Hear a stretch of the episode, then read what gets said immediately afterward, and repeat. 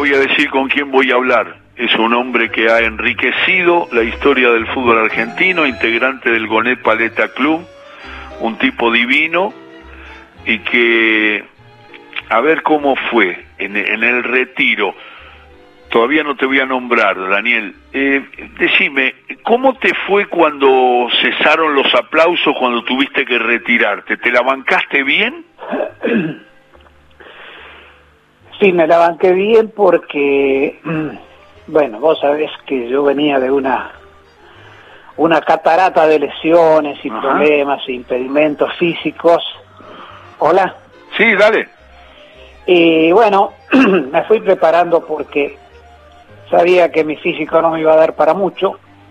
Entonces opté por darme cuenta que a lo mejor eh, ya mi ciclo estaba un poco cumplido porque mi, mi posibilidad de seguir jugando lo hacía bastante difícil y que además también no contrastaba, sino que al contrario, iba de la mano con mi sensación y, y mi disposición siempre a no a no hacer lo que no debo. Cuando yo hago algo me gustaría estar siempre, siempre me gusta estar en, en, óptimas condiciones. Y sabía que yo no lo podía hacer, entonces sería como escatimar esfuerzos que no lo haría por voluntad, sino por eh, obligación de mi, de mi falta de estado físico, de mi posibilidad de jugar, y no quería que nadie dijera eso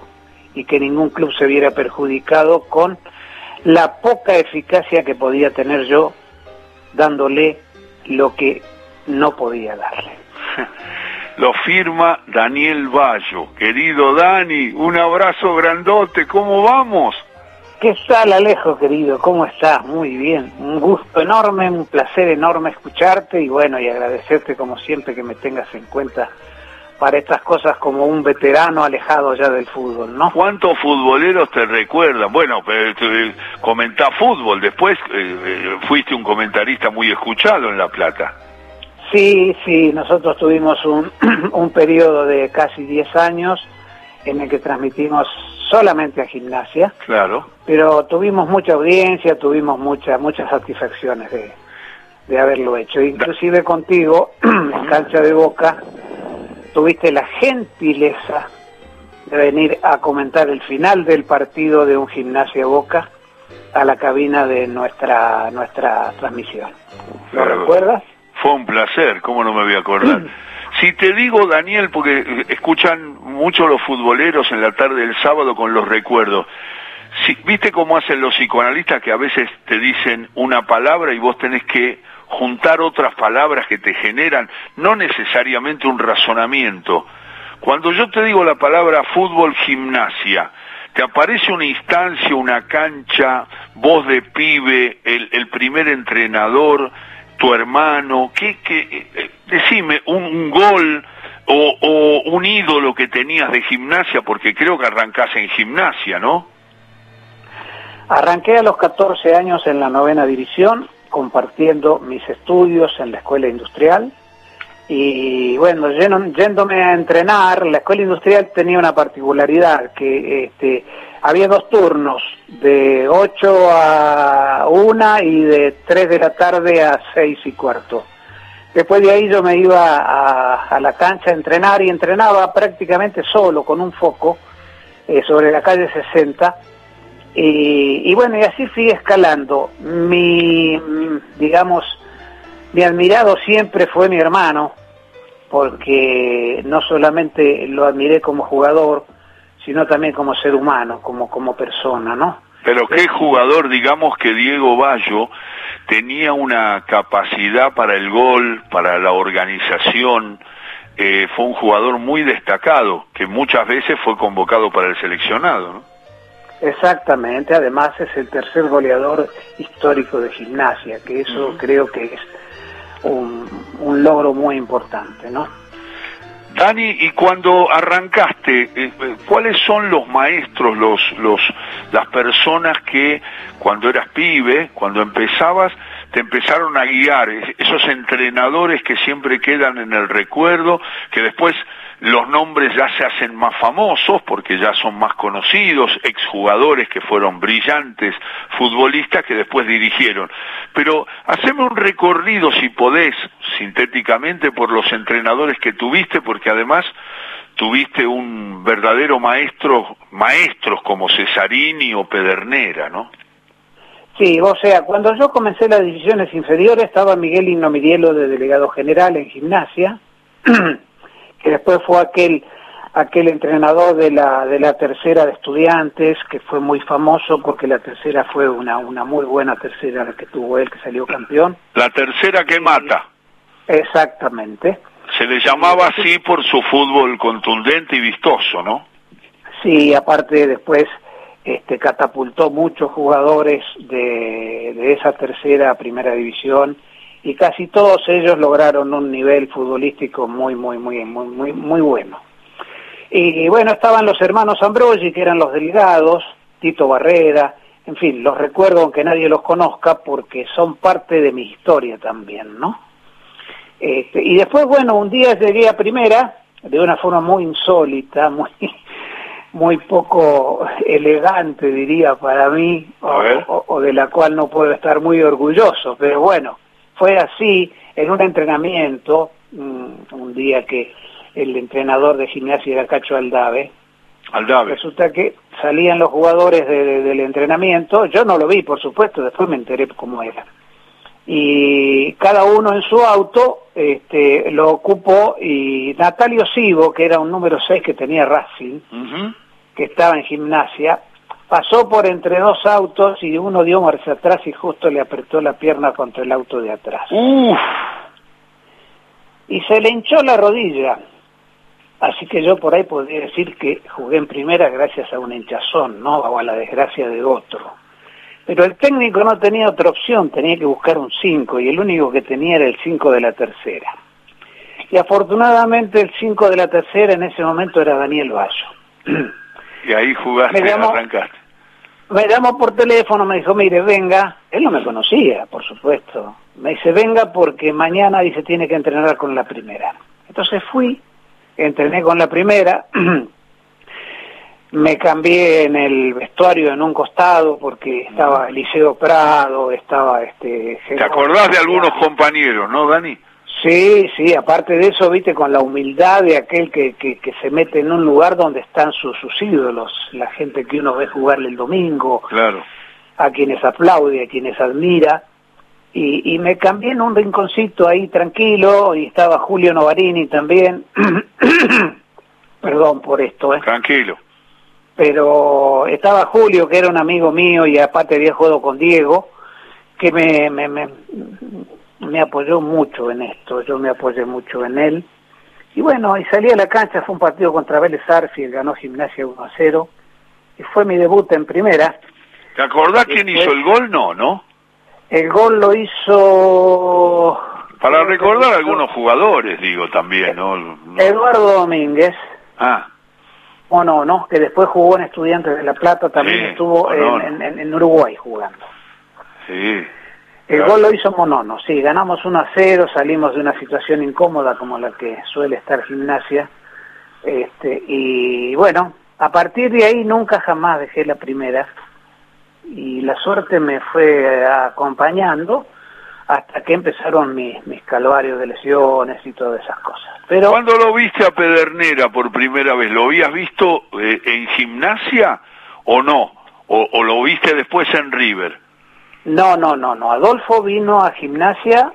Eh, yo obviamente sabía un poco la historia del fútbol, me acuerdo de, Muñoz, Moreno, Pedernera, Labrún y Lustó, me acuerdo de un, una anécdota que hay aquí en La Plata que Pedernera sale lesionado, un partido gimnasia este, este River, en el cual jugaba Pedernera, Pedernera sale lesionado y están atendiéndolo fuera del campo y hay un tiro libre a favor de River, entonces Pedernera eh, decide eh, que dejen de atenderlo, entonces entra a la cancha a patear el tiro libre.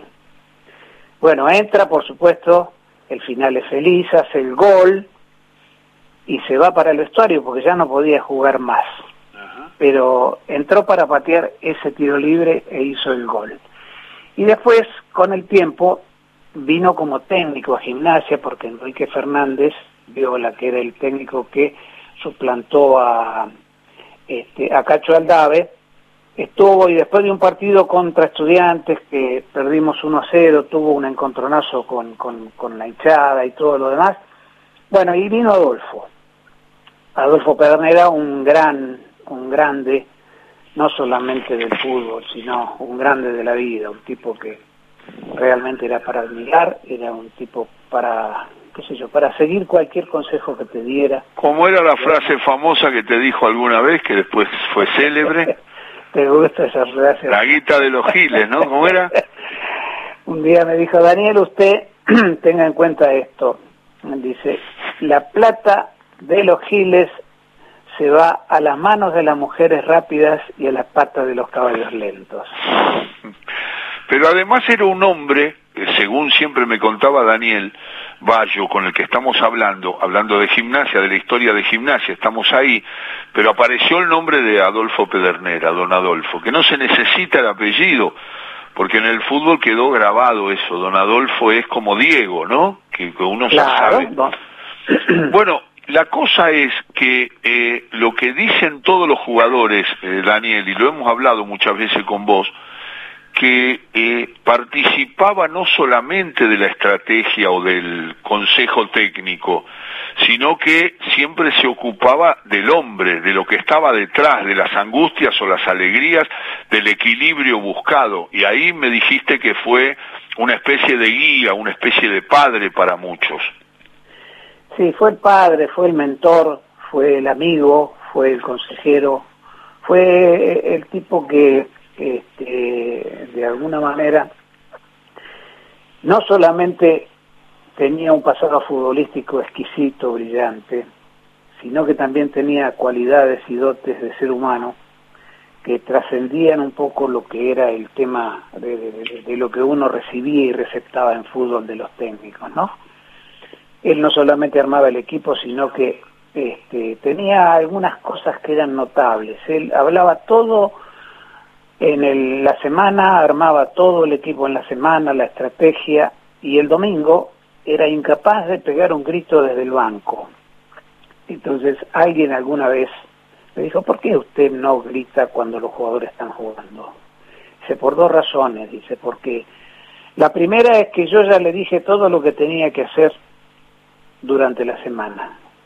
Y en segundo término, un jugador que está jugando al fútbol, y lo digo por experiencia, es imposible que escuche a un técnico que está entre una hinchada que grita, otra que grita del otro lado, y uno que con una voz muy pequeña quiere corregir algo que es incorregible, porque el fútbol es un juego que es, este, digamos, no es un juego individual, es un juego de muchos, de, de 11 jugadores, entonces la táctica está basada en 11 jugadores. Que yo le grite a uno no voy a corregir nada. Para eso tengo el intervalo donde puedo volver a hablar con todos ellos. Qué bueno, qué bueno, qué, qué, cuántas, cuántas historias se cuentan de eso y la contó Daniel Bayo. Daniel, ¿cuándo te vas de, de gimnasia? Porque aparece River en el panorama. Claro, previamente me voy a Racing. En Primero a Racing, sí Exactamente. En el año 64, este, Racing me adquiere a través de un pedido de Néstor Rossi, que era el técnico en ese momento. Y bueno, y recalé en Racing también con un grupo de amigos y de jugadores que eran excelentes. Había tantos jugadores en Racing, pero llegué a jugar con, qué sé yo, con Federico Sachi, que hace dos días cumplió años, Federico. Qué grande. Este, eh, jugué, jugué, con Sachi, con Anido, Mesía, con Pentrelli, Dorval, Rulli, este, Sosa, Belén, Pastoriza, con Menotti. Con, ¿Jugaste con el Pato y con Menotti? Sí, con los dos jugué, sí, sí, sí. Jugué con los dos y tengo tengo una cantidad de fotos bastante interesantes. Qué bueno. y, y estoy con todos ellos, ¿no? a mí el fútbol me dio la posibilidad siempre de, de encontrarme con gente que realmente valió la pena, ¿no? Fui amigo, no amigo íntimo, pero sí conocido de Favaloro, que era hincha de gimnasia. Así es. Y cuando él estaba en, en Estados Unidos y nosotros estábamos en plena campaña del 62, él todos los lunes llamaba por teléfono a ver cómo había salido su querido gimnasia.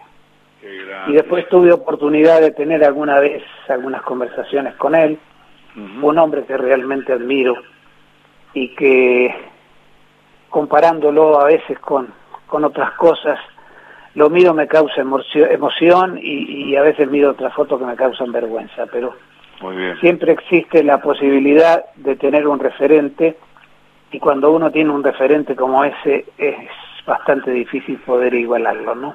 Dani es Daniel Bayo, está charlando con nosotros. Dani, eh, en, en River, ¿te encontrás con Cesarini directamente? No, no, no. Cesarini vino a los pocos partidos. Estaba. Espera, ¿te vas de Racing? ¿Te vas de Racing en qué año? Yo de Racing me voy eh, en el 66. El año 66 me voy de Racing Estuve 64, 65, 66, llego a River y estaba este, de entrenador alguien que fue ayudante de Renato, que ahora no me acuerdo, después fue entrenador de Banfield también, que fue el que, me, que me llevó a mí. Este, bueno, ya me voy a acordar, vos sabés que yo tengo, voy a cumplir 80 años, así que estoy bastante lúcido con todas las cosas que me acuerdo todavía. Porque Diego es mayor que vos, eh, Diego Bayo, el hermano de Daniel, ese de 84 tiene, si el cálculo no está mal. Diego sí, Diego es mayor que yo, Diego es del 36, yo soy del 40. Yo este año cumplo 80, él cumplió en mayo 84. Ya cumplió 84 en mayo. Sí, José Curti era el técnico que te... Curti, Curti, llegás y está Curti en River y, y te encontraste con jugadores muy valiosos de la historia del fútbol en River. Realmente sí, había un, era un, como te voy a decir, un almácigo de, jugadores de, excelente nivel. En ese momento estaban por irse Ramos Delgado, Ditro, José Baraca, este, pero quedaban Hermito Nega, quedaba Cubilla, quedaba este, Sarnari, Solari. Decimos una línea de, de Hermindo, de Hermindo Nega.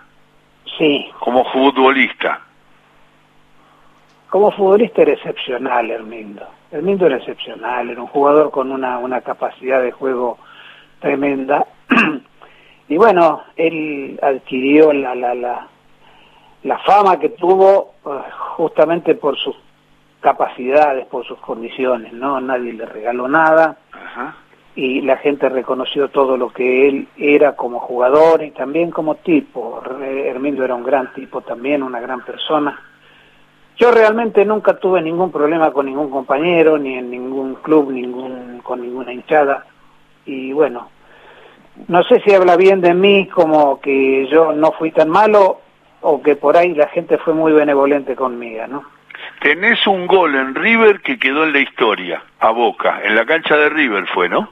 Sí, señor. Un golazo impresionante. El otro día lo vi en una filmación, lo vi, es un golazo el que hiciste.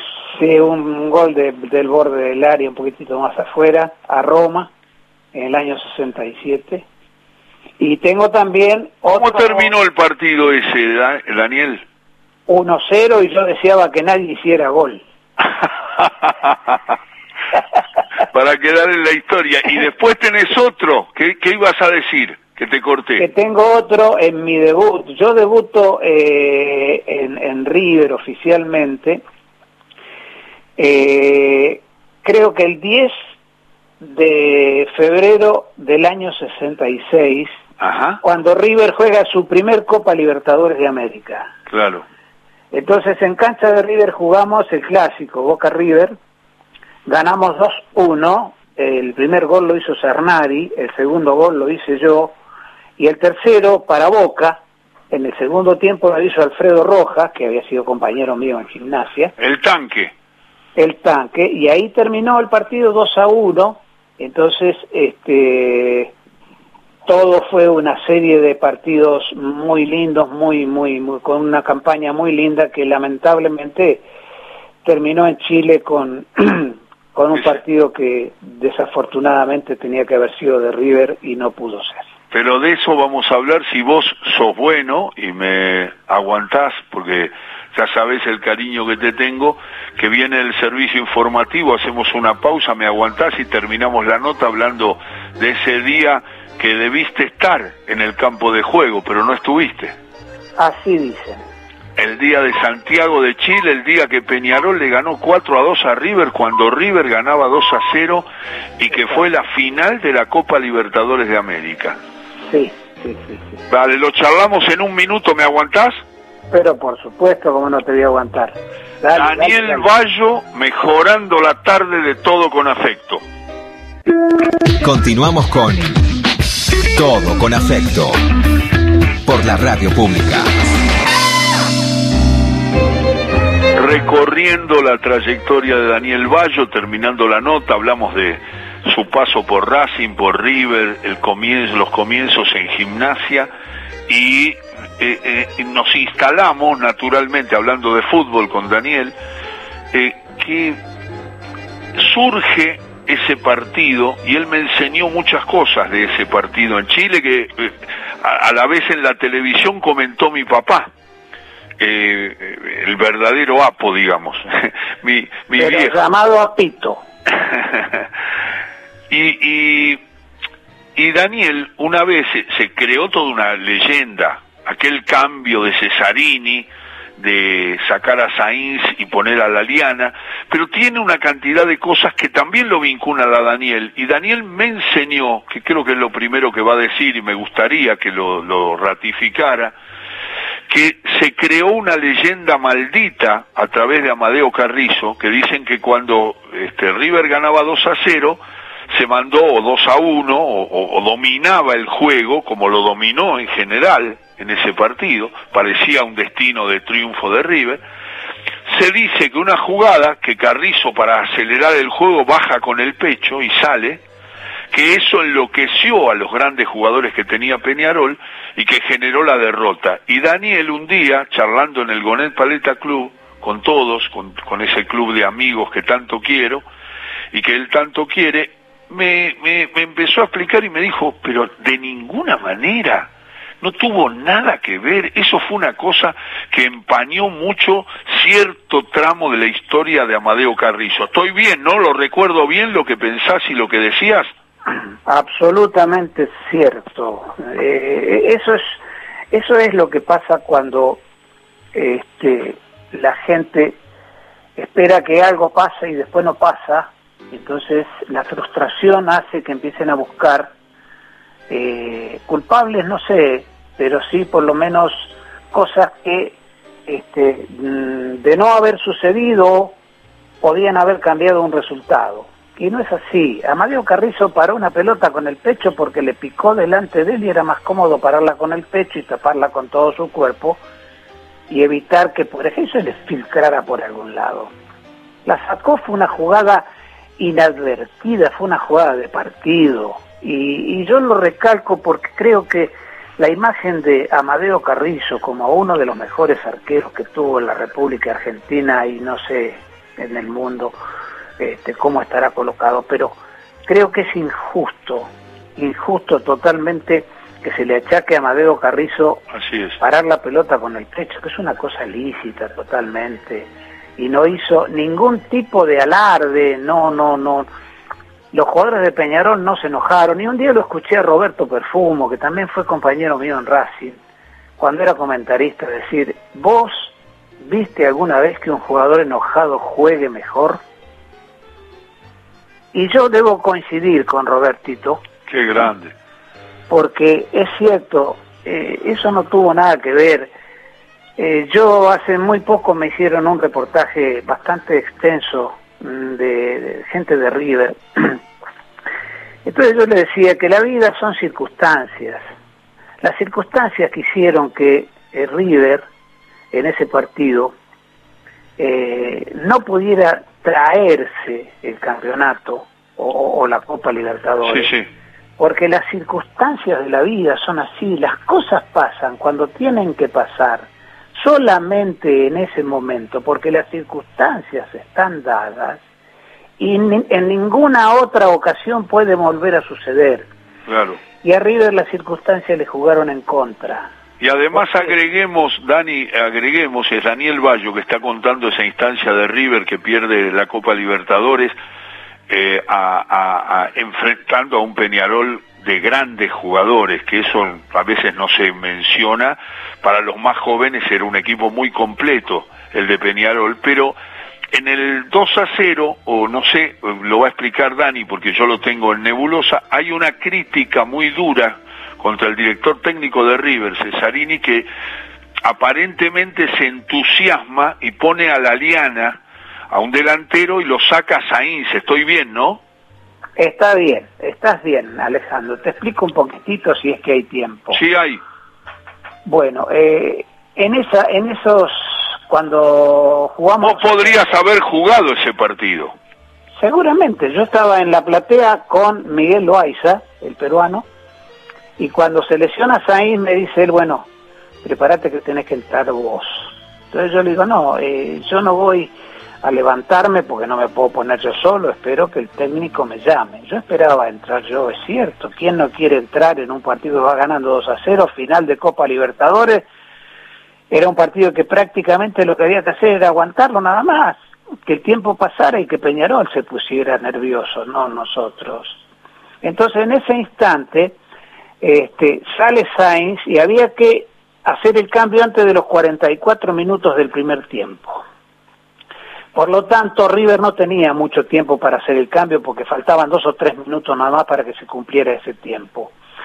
¿Qué pasó?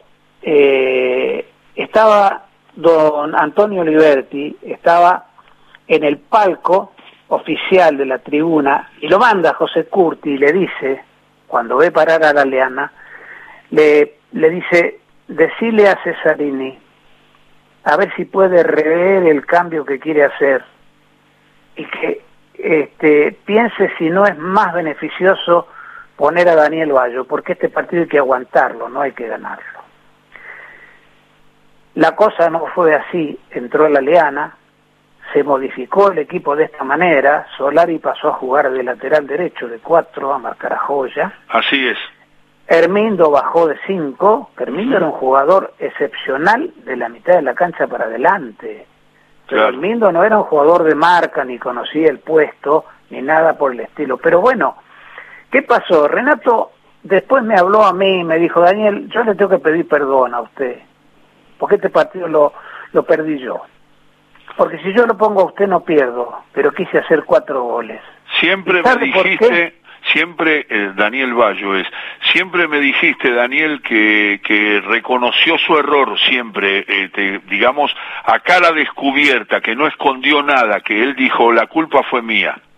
Sí, exactamente, sí, sí, aparte te digo, lo que era el vestuario no te puedo ni contar, era un vestuario lamentablemente muy, muy, muy triste, muy que se muy abatido todos porque el, el, coso era así, pero eh, yo también digo otra cosa, ¿no? Yo le dije a Renato en ese momento, digo, escúcheme, este maestro, si nosotros ganamos el primer partido contra Boca en cancha nuestra, después jugamos 12 partidos más y en los 12 partidos tuvimos un desempeño muy bueno, porque si no, no hubiésemos llegado a la final. Si llegamos a esa final, usted tuvo mucho que ver en todo esto, o sea que acertó en la elección de los jugadores, en la táctica y en todo lo demás. Entonces no se puede culpar por un error a lo mejor, que uno sabe que es un error después que termina el partido. Pero él me dice a mí, lo que pasa es que Peñarol tenía que salir a quemar las naves y yo sabía que me iba a dejar claros atrás 2 a 0 me dice. Yo con la Liana, que era un excelente cabeceador, un excelente jugador. ¡Qué salto tenía! Si yo hago un tercer gol, se termina el partido. Y ese fue el pensamiento que primó en él, porque el técnico está teniendo el partido en la cabeza todo, todo, todo el desarrollo lo está teniendo en la cabeza y lo sigue teniendo cuando va al vestuario. Entonces él decidió ese cambio. Y yo también me hice otra pregunta. ¿quién puede asegurar que si en vez de la liana entra Bayo, el partido se ganaba? Nadie, el fútbol en ese sentido, claro, es, es incierto lo que pase. Lo que pasa es que sí, yo sí después obviamente cuando uno empieza a, tomar en cuenta todo lo que pasó era cantado el pas el, el cambio era cantado por vos. era, cantado, Era, mucho más era mucho más más sencillo ponerme a mí de 5 bajar al indio de 4 que con el indio habíamos jugado muchas veces de 4 y yo de 5 además vos conocías el puesto de memoria el puesto de 5 no lo conocías. nada yo conocí el puesto, yo sabía cómo tenía que jugarlo, conocía a los jugadores de Peñarol, ya habíamos jugado un partido en, en, en, el estadio este, uruguayo y otro en, en, gimnasia, en, River Plate, y conocía a los jugadores. Ellos eh, tenían, ellos jugaban Abadía, Rocha, Spencer, Sacía y Joya, no, te, no eran jugadores que viste que lo juntaron en un rato y lo, lo trajeron de un barrio. todos trascendentes, todos jugadores que trascendieron. Entonces, bueno, pasó eso antes de que River hiciera el tercero. Peñarol hizo el primero, 2 a 1 es otro resultado. River se atrasó un poco y las circunstancias que hicieron que este, River perdiera ese partido. Pero yo creo que es muy injusto echarle culpas o responsabilizar a uno, dos o a alguien en particular de haber perdido ese partido. A mí me hubiese encantado jugarlo, me hubiese encantado ganarlo, ser campeón de América, pero mm, también hay que entender que la función de los que están este, en, el, manejo de la cosa y son los responsables, son los que tienen que tomar las determinaciones. Y uno que está para obedecer tiene que acatarlas y al contrario, cuando a alguien le pasa algo malo y uno lo quiere, lo aprecia, lo valora, tiene que ir y darle un abrazo en vez de pegarle un empujón y tirarlo dentro de una zanja. Esa es tu calidad humana. Te mando besos grandes, abrazos y a la familia y, muchas gracias por esta charla, Daniel. No sabes cuánta gente se está comunicando que ha disfrutado de esta charla contigo. Bueno, te agradezco mucho a, vos, Alejandro, y, bueno, y a toda la gente que ha escuchado esto. Esperamos haberle dejado por lo menos un cachito de, de historia eh, real eh, narrada por alguien que la vivió. Te mando un gran abrazo y muchas gracias por haberte acordado de mí. Daniel Bayo, mejorando la tarde de todo con afecto.